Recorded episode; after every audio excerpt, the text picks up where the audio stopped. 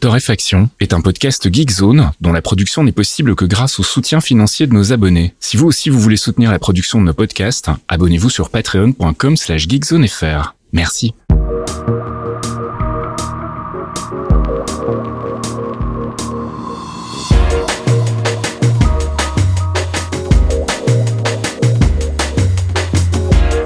Bonjour Geekzone et bienvenue dans ce 269e épisode de Torréfaction. On se retrouve comme toutes les semaines le jeudi soir pour les abonnés Patreon, le vendredi matin pour les autres, avec un petit tour de l'actu, petit tour que je réalise avec mon ami Caféine. Salut Caf. Oui, bonjour, comment ça va? Ça va, ça va, c'est la fin de la semaine, tout doucement, on arrive près du week-end là, donc ça me va. Ouais, surtout grâce à moi en fait. Hein. Plus je suis en retard, plus on est près du week-end techniquement. C'est ça, ouais. Faut le voir comme ça, j'imagine. Euh, mais bon, c'est pas grave, on a réussi à avoir une petite conduite. Euh, je vous avoue que j'ai regardé vite fait. Hein. Si s'est passé un truc extraordinaire entre les maintenant et les trois dernières heures, je l'ai pas. je vais pas vous mentir, mais j'ai quand même euh, de quoi vous occuper un petit moment. Allez, on va commencer avec euh, le gaming et euh, Assassin's Creed Mirage, Mirage, Mirage, je sais pas. On- on Ouais, va bah, tu dire, peux- euh, c'est Ubisoft, hein, donc tu peux le Mirage, comme hein, le patron. C'est ça, exactement. Uh, we are very proud uh, to uh, introduce a new, new game. Euh, bah, c'est oui, euh, notre ami Guillemot à chaque fois, il, il a un accent anglais extraordinaire pendant les confs, donc euh, ça fait toujours rigoler. Euh, ce nouveau Assassin's Creed qui arrive à se glisser dans un trou de souris entre les grosses sorties, pas mal. Moi, j'ai envie de dire bien joué au niveau du calendrier, Euh, mais qui euh, ne fait pas non plus l'unanimité. Alors, comment ça se passe? Bah, j'en sais rien puisque j'y ai pas joué. Bravo, le journalisme total, c'est maintenant. Je vous ai fait un Reader's Digest, les amis, puisque de toute façon, je pas de code. C'est vrai que je travaille pas. J'ai- Je, je n'ai jamais relancé mes amis de chez Ubisoft depuis mille ans. Donc, je n'ai pas des. c'est marrant, tu... je, je t'ai entendu souffler, Fasquille. du tout. Ah, d'accord, ok. Euh, mais si vous allez voir les petites notes que je vous ai linkées sur Open Critique, vous verrez que ça euh, dépasse rarement le 8, hein, pour être honnête. Ça descend même jusqu'à 6 chez GameSpot US, euh, ce qui est surprenant, parce que c'est pas les plus violents d'habitude. Hein. Il y a un truc qui leur a pas plu. Euh, mais on est quand même sur des notes relativement moyennes. Euh, Il y a quand même des bonnes nouvelles. On va faire le tour vite fait. Déjà, quand est-ce que ça se passe? Puisque, bon, Assassin's Creed, vous savez, on voyage dans le temps sans arrêt. Des fois, on est coincé sur des bateaux et ça me fait gueuler très très fort. La bonne nouvelle, c'est qu'il n'y a pas de bateau. Donc moi, ça déjà, ça me rend heureux. hein. Euh, ça se passe au 9e siècle cette fois, dans la belle ville de Bagdad, car à l'époque, c'était un truc de ouf, avec des lieux impressionnants comme la Maison du Savoir, qui était une des plus grandes librairies du monde, avec la ville qui était apparemment sévèrement construite autour et que c'était un truc de maboule. Et cette fois, on va jouer un personnage qui est déjà connu en fait dans l'univers d'Assassin's Creed, puisque c'est Basim Ishak qui est en fait le perso qui est le mentor euh, du personnage d'Assassin's Creed Valhalla en fait.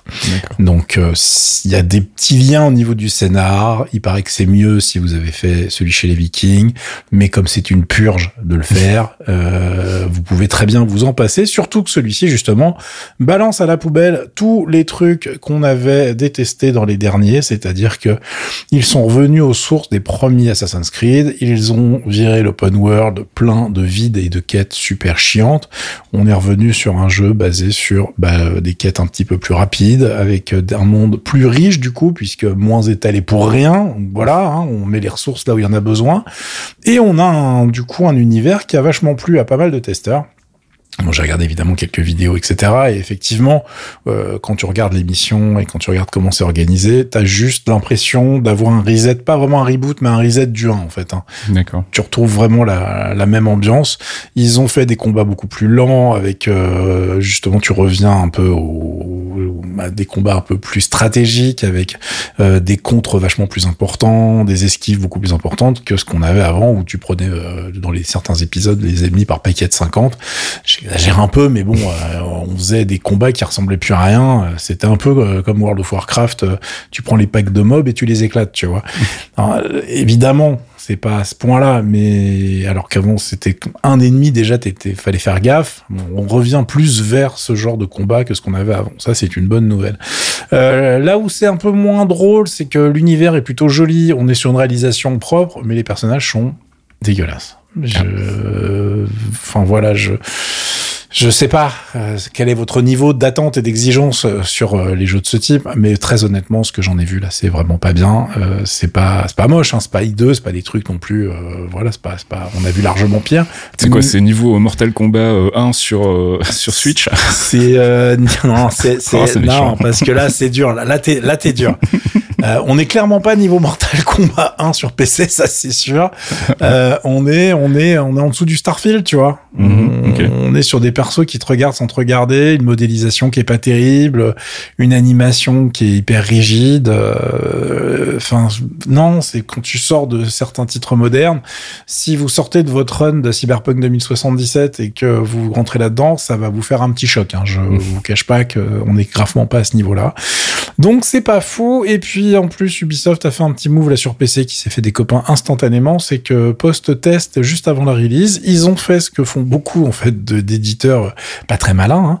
Ils ont réintégré euh, la protection des nouveaux en fait, euh, juste après le te- les tests. Une fois que les tests sont terminés, euh, du coup, ça a fait râler beaucoup, beaucoup de gens. Des nouveaux, vous savez que c'est donc la protection anti-piratage qui euh, a cette particularité de euh, bah, souvent faire ramer les jeux. Elle est pas très optimisée, je le dis d'une manière extrêmement polie en le disant comme ça. Euh, donc du coup, ça a un petit peu énervé tout le monde. Bon, je sais pas quel est l'impact en, vrai dans les perfs ou dans l'utilisation ou même dans le temps de démarrage du jeu, le temps qu'il fasse ses checks, etc. Mais euh, bon, je comprends hein, qu'ils protègent leur, euh, leur petit bébé, mais il y a des produits qui sont un peu mieux foutus que celui-là. Il y a un moment, il faudra peut-être quand même penser à faire une étude de marché et changer de produit, les gars. Bon, au niveau du, du jeu, on n'y reviendra certainement pas quand on y jouera, parce qu'il n'y a pas de multi, tu vois, il n'y a pas de, de truc. Sauf si vraiment euh, on découvre quelque chose d'incroyable en y jouant, euh, on reviendra dessus. Mais sinon, bah, vous avez déjà de quoi vous faire une idée, euh, ne serait-ce que parce qu'il y a tous les liens de tous les tests de la planète dans la page Open Critique. Amusez-vous. Allez, on passe à un autre jeu, c'est Moonring. Alors là, au niveau réalisation, on a un step un peu différent. Moonring, c'est un RPG complètement old school, mais gratuit. Et nous, chez Geekzone, le gratuit, on aime bien. Le 0 euro, c'est un peu un truc qui nous rend heureux. Euh, c'est fait par Dan Carter, en fait, qui est le co-créateur du jeu original Fable, euh, que vous connaissez tous si vous avez un minimum de culture de jeux vidéo quand même. Euh, et surtout, il a euh, développé, il a bossé sur un petit titre euh, que les gens qui ont les cheveux gris connaissent et aiment d'amour, qui s'appelle Dungeon Keeper Mhm. à l'époque d'un petit éditeur qui s'appelait Blue Frog, euh, qui sortait des trucs incroyables. Mais bon, franchement, si vous êtes euh, né après les années 2000, c'est- vous risquez de pas connaître. Hein, je vais pas vous mentir, ça nous rajeunit pas tout ça. Euh, le mec, en fait, il s'est fait un petit délire. Il s'est fait vraiment plaisir en sortant un Ultima Like euh, qui est complètement euh, old school dans son design, dans sa façon d'organiser les menus, etc. Mais qui est hyper propre. Et comme disent certaines reviews, bah, c'est comme Ultima 4, mais t'as pas obligé, t'es pas obligé de prendre des notes sur un papier à côté de toi. C'est-à-dire qu'il a bien modernisé la formule quand même. Il y a plein de trucs hyper intéressants à y jouer. Et le mec, en fait, avait envie de faire ce jeu. Et il s'est dit, je me chier, j'ai commencé le dev pendant le Covid. Euh, mais bon, j'allais pas le mettre en payant si c'est pour que ça me rapporte 300 balles euh, et que ça soit perdu au fond du catalogue Steam, j'en ai rien à foutre.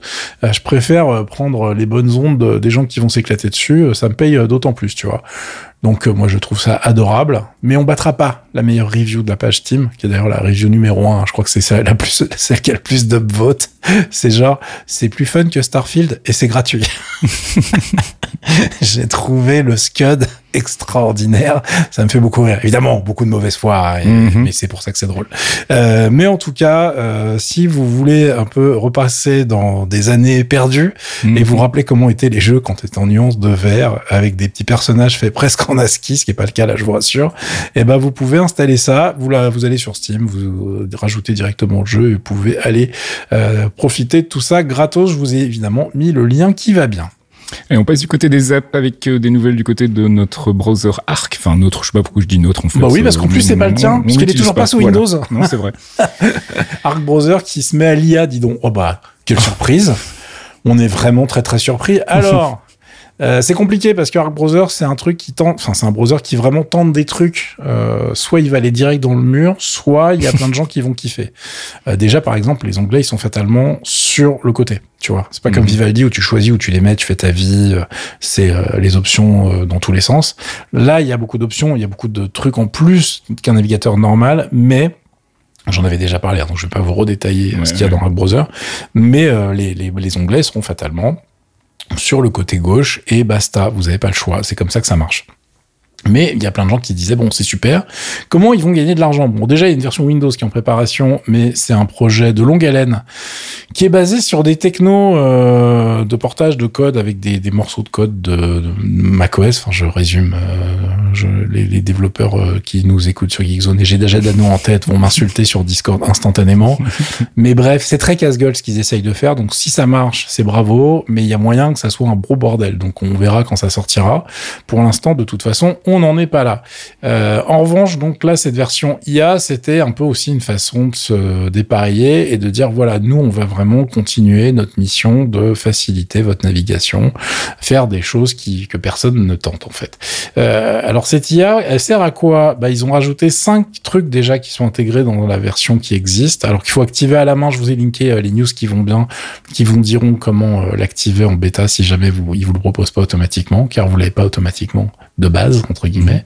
Ce qui me fait beaucoup rire puisque si vous avez installé un browser, vous savez lire des news et vous Ouais. savez lancer un truc à la main, mais bon, Mhm. voilà, ils font ce qu'ils veulent. Hein. Euh, donc déjà, tu as un, un truc qui te permet de bosser et de demander des trucs à ChatGPT directement, Mhm. euh, encore en ligne de commande si tu veux. Euh, c'est limité, alors c'est du ChatGPT 3.5 pour info, c'est pas le dernier dernier, mais bon, ça fonctionne déjà bien. Et ils ont rajouté après plein de petites fonctionnalités automatiques en fonction de vos besoins que vous pouvez activer ou désactiver évidemment, ils vous les imposent pas.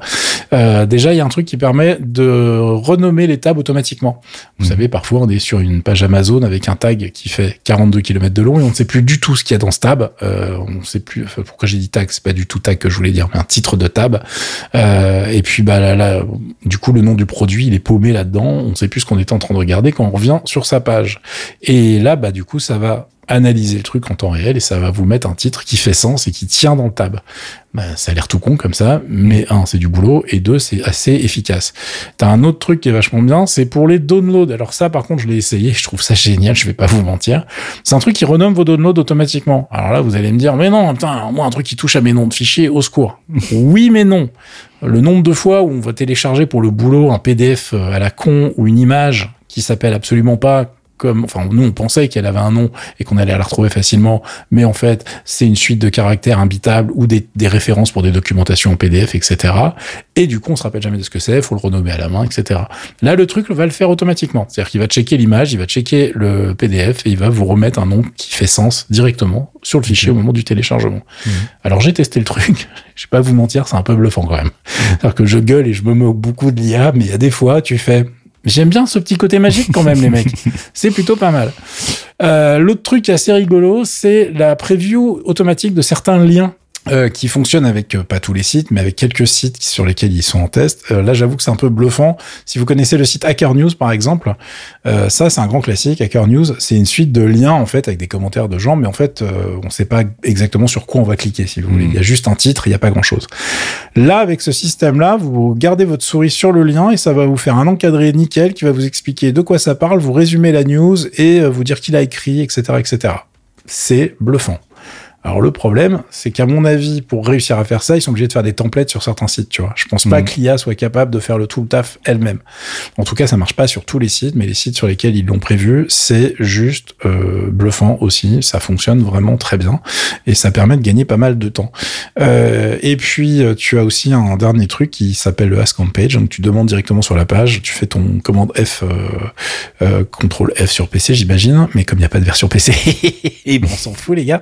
Et euh, c'est euh, normalement ce que tu utilises pour trouver quelque chose sur une page web, si tu veux. Mhm. Et donc là, s'il trouve pas le keyword, en fait, il va te demander si que ce que tu cherches en fait spécifiquement sur la page, et tu peux te faire des requêtes vachement plus complexes qu'une recherche de mots euh, de base que ce que tu fais, enfin voilà, sur tous les navigateurs du marché.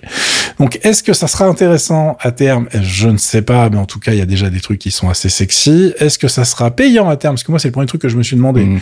Tous ces trucs d'IA, généralement, on a tous vu euh, des tarifs en plus sur nos services. Genre, oui, oui, alors, on n'a pas changé les prix, mais si tu veux l'option IA, c'est 38 euros par mois. Euh, non. généralement, ça les vaut pas, ou en tout cas, t'en as pas besoin. Donc là, je sais pas du tout comment ça va se goupiller. Pour l'instant, en tout cas, c'est gratuit en test. Si vous êtes sur euh, macOS et que vous voulez tester ça sur Arc Browser, eh ben, écoutez, c'est disponible. Vous pouvez y aller tout de suite. On va reparler aussi de Android 14. Oui, qui est ainsi. Ça y est, c'est sorti, c'est officiel. C'était en bêta comme d'habitude depuis hyper longtemps. Euh, écoutez, le truc que j'en retiens euh, avec toutes les news qui sont sorties, c'est qu'on pensait qu'il y avait pas grand chose de nouveau dans iOS 17. Euh, bon, bah là, c'est un peu pire en fait. Hein. Sauf un truc. de l'IA, les gars. ça alors. Putain, un petit. Ah non, on va pas mettre notre générique, mais on n'en pense pas moins. Euh, ils ont rajouté le truc le plus important de la Terre, évidemment, dans Android 14, qui est un générateur de papier peint. Tu peux faire tes wallpapers via IA Fastkill. Mm T'es heureux, hein t'as envie de l'installer. Je sens que là, ça te démange de, de l'avoir là maintenant tout de suite, quoi. Donc voilà, vous rentrez vos mots-clés, ça va vous générer une suite d'images, vous pouvez les choisir et ça vous fait un nouveau papier peint. C'est super, on est dans le turfu, les amis. Euh, écoutez, je vais pas me, je me moque, mais en même temps, c'est, euh, c'est presque une des fonctions les plus intéressantes d'Android 14, donc c'est un peu, un peu méchant. Euh, dans les trucs de sécurité, j'exagère, il y a un truc qui est pas mal, c'est qu'il y a un log beaucoup plus violent envers les vieilles applications euh, sur Android 14, c'est-à-dire que si vous l'installez des vieux, vieux jeux, des vieux trucs, euh, mais quand je dis vieux, c'est genre pré-Android 6, tu vois. Euh, avant, ça passait. Maintenant, c'est genre poubelle. Les gars, c'est hors de question. Mhm. Là où Google est un peu ambivalent, c'est que si tu les as déjà sur ton téléphone, il va pas te les virer non plus. Euh, le, le, le, but derrière ça, c'est pas de vous faire chier. Hein, c'est uniquement que le tas de malware, les pires qu'il y a sur Android, ils datent de cette époque-là. Mhm. Et en fait, ils utilisent des API de cette époque-là pour euh, vous niquer vos téléphones. Donc, euh, bah, ils sont obligés quelque part de verrouiller ce truc-là en disant ça va, il y en a marre, on va faire on va faire propre et ça va mieux marcher en tout cas, c'est ce qu'on leur souhaite.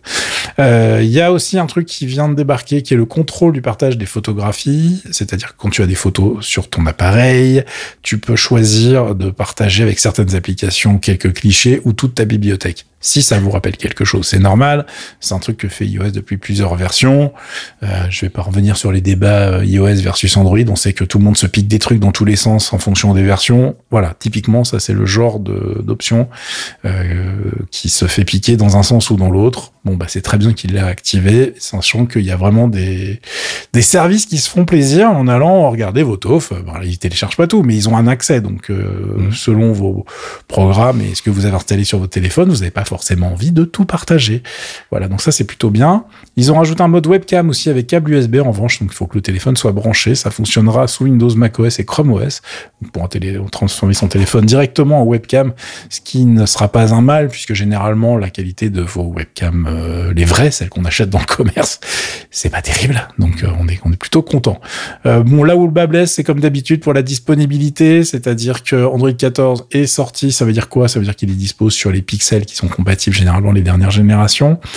Et pour les autres téléphones, eh ben, euh, au bon vouloir des fabricants et des euh, surcouches qui doivent adapter pour mettre, euh, pour les mettre au chausse-pied, il y a Android 14 dedans. Donc les partenaires qui devraient officiellement, en tout cas qui sont annoncés par Google comme quoi ils vont faire un effort pour que ça soit dispo cet hiver, mais sans plus de précision. Et vous savez, l'hiver est long maintenant. Mm.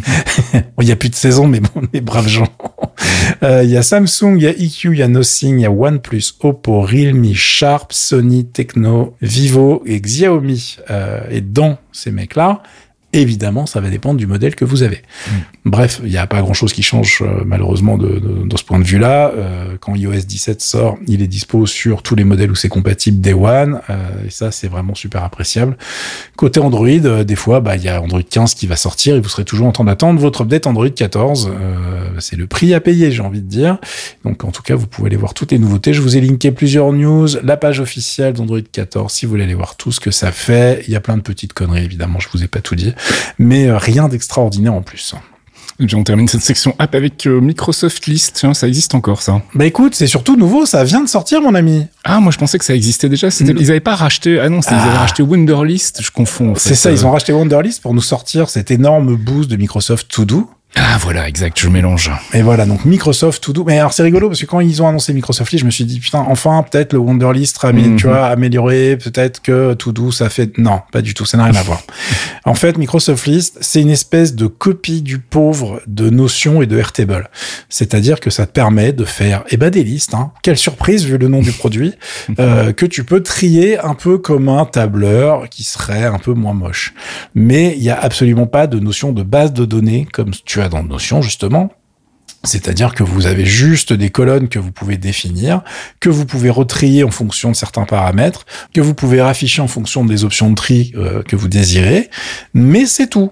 C'est-à-dire que globalement, ça vous fait des listes de courses euh, de luxe, ça vous fait, euh, je sais pas, vos exercices de yoga, ça vous fait des petits, des petites suivis de dépenses, mais c'est extrêmement limité en fait par rapport à ce qui existe sur le marché.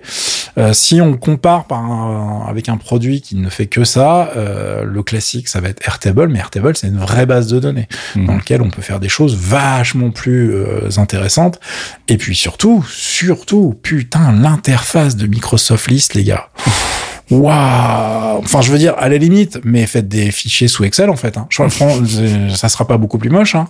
C'est vraiment immonde. Je sais pas pourquoi, en fait, les mecs nous sortent ça. Alors, est-ce que va y avoir une autre euh, version? Je sais pas. Ça existe en plus. Les mecs, ils ont fait la iOS, la Android et la version desktop. Euh, mais la version web, il n'y a pas de version euh, application desktop, en fait. Mmh. Donc, tu vas directement dans un navigateur web. Euh, bon, bah voilà, c'est dispo. J'étais obligé d'en parler parce que un produit Microsoft, mais je vois pas qui va vraiment s'éclater avec ça, euh, sauf à vraiment utiliser que des produits Microsoft. Hein, il y en a, mais euh, il y a vraiment des concurrents sur le marché qui sont beaucoup plus intéressants euh, et même entiers gratuits qui vous offrent énormément de choses. Alors que là, on est quand même ultra limité. je suis assez déçu, sachant qu'il y avait quand même eu des annonces autour de ce truc-là je sais pas, les mecs qui développent le, bordel, ils sont barrés en vacances entre temps, mais je suis euh, assez euh, déception sur cette histoire. Et on passe du côté de la culture, enfin culture en temps c'est un peu tech, c'est un peu, ça mélange un peu tout. C'est une news crossover. C'est du business. voilà, c'est du business. On va parler de Bandcamp et euh, j'ai une bonne nouvelle et j'ai une mauvaise nouvelle. La bonne nouvelle c'est que c'est aujourd'hui un Friday, un Bandcamp Friday. On est vendredi hein, pour ceux qui nous écoutent le vendredi. Donc je rappelle le principe des Bandcamp Friday, c'est toutes les toutes les recettes en fait sont versées directement aux artistes. Il n'y a pas de Bandcamp se prend pas sa petite commission habituelle. Donc c'est toujours bon à savoir. En revanche, il y a une mauvaise nouvelle aussi. C'est que ça se passe plutôt mal euh, au niveau euh, au niveau business justement. Alors je sais pas si tu te souviens, mais Epic avait racheté en fait euh, Bandcamp en mars 2022. Ouais. Et personne n'avait vraiment bien compris à l'époque pourquoi. En fait, on n'a jamais vraiment su ce qu'ils voulaient en faire. Ils ont tout de suite annoncé qu'ils allaient pas toucher à la manière dont ça fonctionnait, qu'ils allaient laisser tout ça comme c'était et ils ont tenu promesse pendant un an sauf que là ils ont décidé qu'ils allaient revendre en fait euh, Bandcamp parce qu'ils se sont rendus compte qu'en fait mais pourquoi on a acheté ce truc J'imagine Harry Bob ah, c'était de la musique moi j'avais pas compris. Mais Bob pourquoi faire? Ils ont donc euh, décidé de le revendre euh, et euh, bah, le moins qu'on puisse dire c'est que ça se passe pas super bien. Hein. Donc euh, ils ont été rachetés par Songtrader. Alors Songtrader pour faire court, c'est une boîte qui fait plutôt du B2B. c'est une plateforme musicale. en gros, ils servent d'interface en fait au niveau business pour la distribution de la musique. Et eux aussi avaient promis dès l'annonce du rachat qu'ils ne changeraient rien. Alors c'est, on était tous relativement confiants en se disant bon bah jusqu'ici ils n'ont pas touché à Bandcamp, ça continue de fonctionner, tout va bien. Sauf qu'on a appris il y a quelques jours qu'en fait, euh, ils rachetaient Bandcamp, mais pas tout le monde dedans. Donc il y a eu un paquet de licenciements chez Epic, hein, c'était quoi 16%, environ 800 personnes, mhm. euh, et donc euh, bah, évidemment il va y en avoir aussi chez Bandcamp. En gros, SongTrader a fait un communiqué pour dire bah oui, on va prendre Bandcamp, mais on va pas prendre tous les gens qui sont dedans, donc il y a des gens euh, qui vont pas être reconduits. En gros, euh, Bandcamp a dit bah nous on a un syndicat maintenant, ça fait pas très longtemps en plus, hein, ça a été monté en mars 2022, je crois que ça a été reconnu par Epic deux mois plus tard, et donc là ils ont dit bah vous allez parler avec notre syndicat puis on va négocier pour tout le monde comme on fait avec Epic depuis euh, toujours. Sauf que visiblement, euh, SongTrader a décidé de pas reconnaître le syndicat. Et donc, bah, pour le moment, c'est un peu le bordel. Aux dernières nouvelles, la plupart des employés de Bandcamp peuvent même pas bosser. En fait, ils ont été complètement kickés du système, donc ils peuvent pas se loguer sur leur compte, peuvent plus faire leur taf. Euh, et SongTrader dit bah oui, mais ça c'est pas notre faute parce que nous on n'a pas encore vraiment racheté la boîte en fait. Donc euh, concrètement, il faut aller voir chez Epic. Epic sont bah évidemment les steaks. Donc bah voilà, bref, ça pue un petit peu. il va y avoir clairement euh, des gros licenciements chez Bandcamp, ça me paraît relativement inévitable, d'autant plus que SongTrader euh, a déjà balancé des arguments comme quoi, bah oui, clairement, euh, la boîte elle est pas rentable, donc faut arrêter de déconner 5 minutes.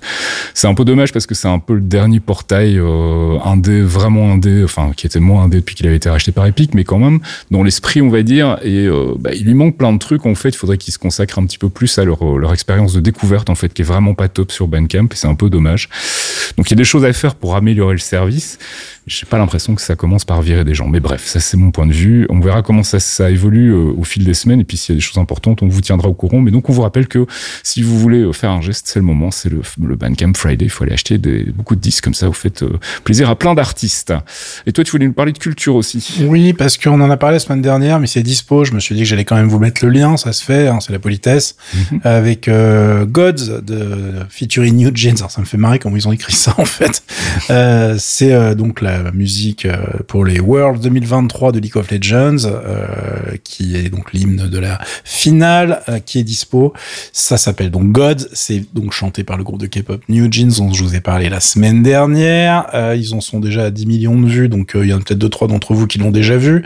Le résultat est pas mal. On est sur bah, de l'hymne, hein. c'est-à-dire que c'est très loin. C'est pas de la K-pop, hein. c'est du truc. Mhm. C'est c'est fait pour vous mettre les poils euh, pendant l'ouverture euh, de, de la finale. Euh, c'est assez propre au niveau du clip puisque c'est un dessin animé qui retrace les exploits de Deft, euh, qui est celui qui a gagné la finale l'année dernière et de ses potes. Euh, et j'ai récupéré un commentaire que j'ai donc noté, note que je n'irai jamais euh, sur la conduite. Si tu dépiles le truc, Faskill, tu vas Ah voir oui. pourquoi. Un beau pavé, oui. C'est euh, voilà, faut scroller. Hein. Euh, mais euh, en fait, il y a un fan qui s'est tapé d'expliquer toute la vidéo en fait et pourquoi c'était important et pourquoi Def c'était super. euh, euh, le- voilà, le mec euh, improbable. C'est souvent le cas des des outsiders en fait. Que Mm. le mec, il était à l'école avec le gars qui a tout gagné et lui-même finit par gagner, mais sauf que ça lui a pris 10 ans. Donc il y a des trucs à raconter et évidemment la vidéo euh, fait la part belle à tout ça. Euh, je vous mettrai ça dans le forum, dans un petit truc euh, qui prendra euh, hopefully pas 15 km pour les fans, où je vous mettrai le lien si je le retrouve. Mais en tout cas, c'est euh, à regarder si vous aimez bien League of Legends ou si vous, vous êtes juste curieux du boulot de Riot pour la promotion de ces jeux, puisque évidemment c'est quand même super impressionnant.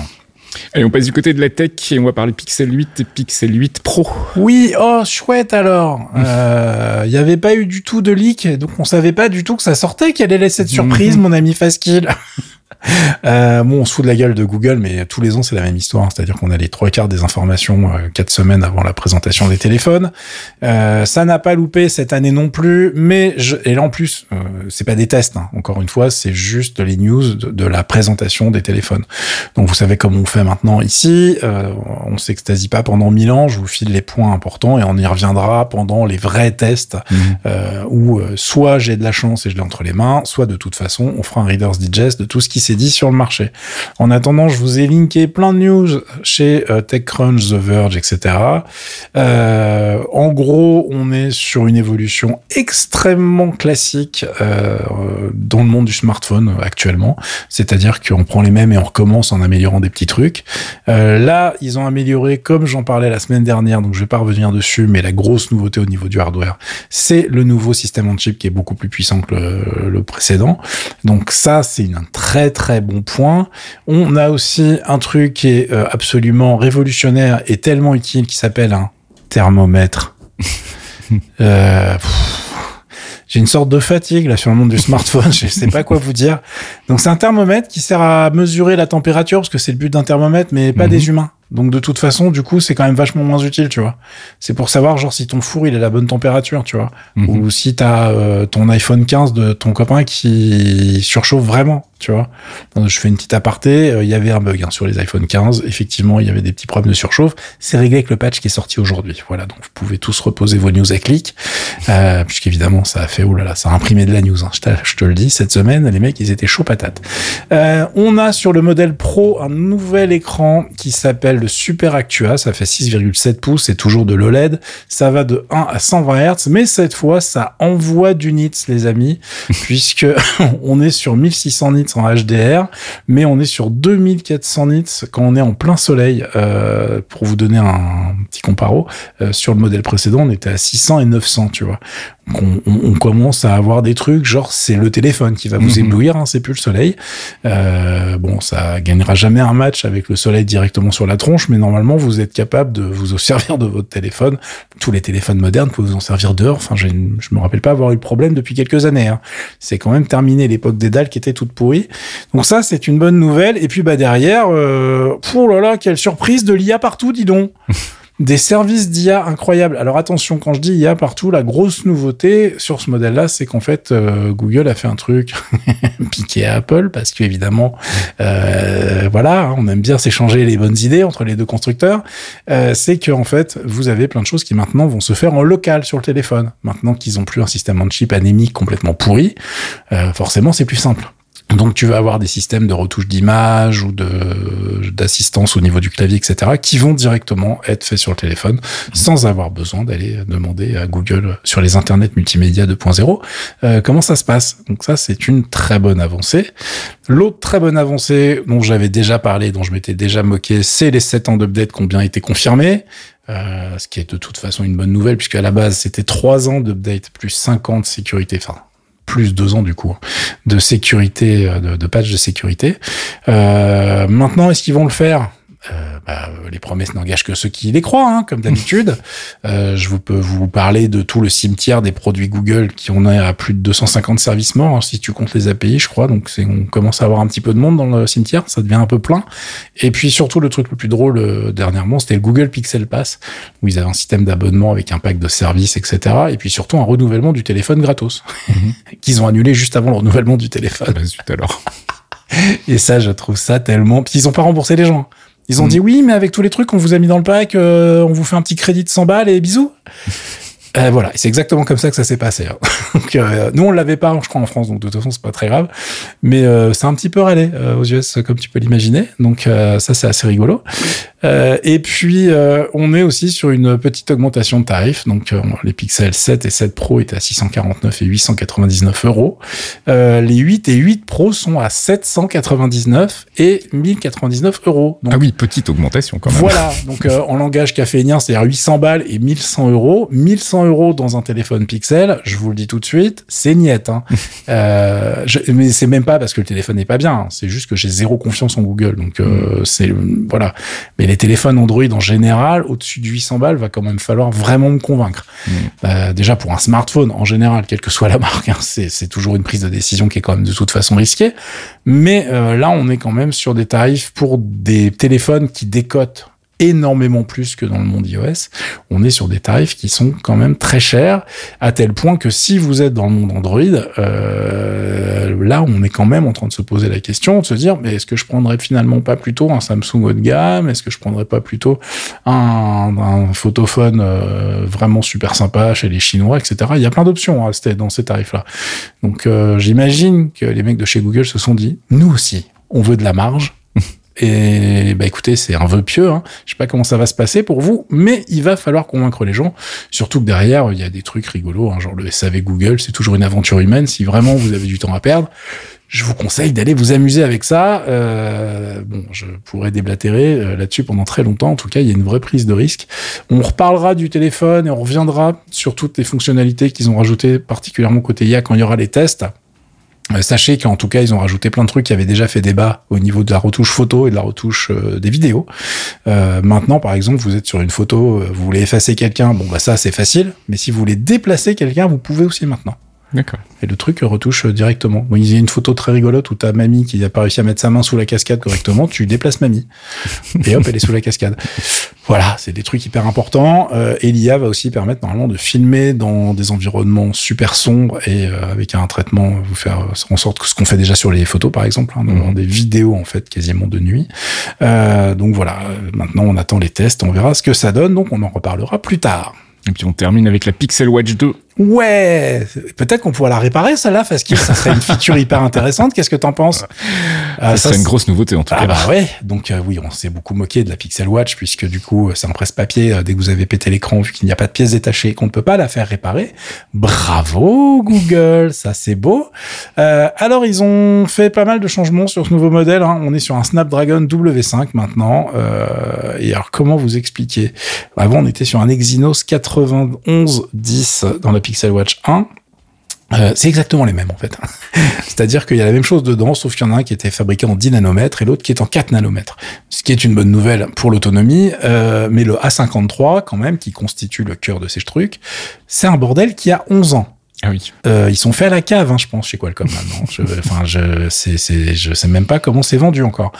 Donc euh, là, on est quand même au top de la technologie, les mecs. C'est incroyable. Euh, malgré ça, les gars de chez Google se sont amusés à rajouter genre euh, des mesures du stress dans la dans la montre. Magnifique. je sais pas comment ça marche. On verra les tests, hein, mais pour l'instant, je m'enflamme pas. Ça, ça intègre 2 Go de RAM et 32 Go de stockage. Et puis c'est vendu toujours au tarif de 350 dollars. Euh, donc, euh, bah, avec la taxe et compagnie, je pense que chez nous, le modèle de base, il sera plus de 400 euros. Et donc 400 dollars pour la LTE là-bas. Donc chez nous, ça doit être plus de 450, j'imagine. Euh, du coup, avec le passage en 4 nanomètres, on annonce 24 heures de batterie, ce qui est pas extraordinaire, mais bon, c'est déjà pas mal. Et surtout, l'achat du produit, c'est toujours de la merde. Donc, si elle n'est pas gratuite avec votre téléphone, généralement, hein, vous achetez jamais ça, hein, mais rendez-vous service, puisque tu es obligé d'acheter une Google Pixel Watch avec son bracelet en plastique pourri. Et après, si tu veux te faire plaisir, tu peux t'acheter un vrai bracelet. Ok. Mais t'as pas le choix en fait. C'est-à-dire que globalement, les mecs ont pas voulu se faire chier à faire un configurateur. Euh, Tu te débrouilles. Euh, chez Apple, évidemment, tu choisis ton bracelet euh, avec ta, avec euh, toutes les, les différentes variations de ta montre. Et chez Samsung aussi, même Samsung a un configurateur où tu choisis direct ton bracelet. Donc là, vraiment zéro effort de la part de Google. Et puis bon, moi personnellement, je la trouve toujours immonde. hein. Euh, Visuellement, c'est un espèce de truc rond. Enfin, c'est un petit palais là. Elle ressemble à rien. Enfin, tu- même si on aime si on n'aime pas les Apple Watch et qu'on préfère les montres rondes. Euh, mais je, regardez, il y a d'autres trucs. hein. je vais pas vous filer de marque là tout de suite, mais vraiment, il y a d'autres choix qui seront à mon avis beaucoup plus intéressants. Donc voilà, eux, la Pixel Watch 2, je vous cache pas que je pense pas qu'on en reparle en vrai, hein. sauf s'il y a toujours pas de pièces détachées, ou là évidemment on manquera pas. manquera, oui. Non voilà, parce que nous on aime bien se faire plaisir aussi de temps en temps, faut pas quand même, faut pas se mentir. Mais euh, globalement, c'est quand même pas le produit le, le plus révolutionnaire. En revanche, les Pixel 8 et 8 Pro, on reviendra dessus, c'est sûr et certain.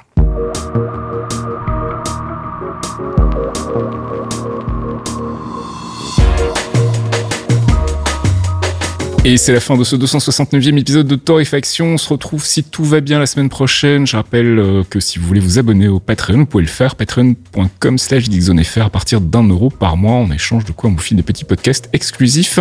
Et puis, bah, voilà, je voulais vous souhaiter aussi un bon week-end et on se retrouve la semaine prochaine, à moins que tu veuilles rajouter un truc, Caf. Non, moi je vais aller jouer à Moonring parce que euh, j'aime le progrès. Allez, bon week-end à tous, à la semaine prochaine. Ciao. À plus, ciao.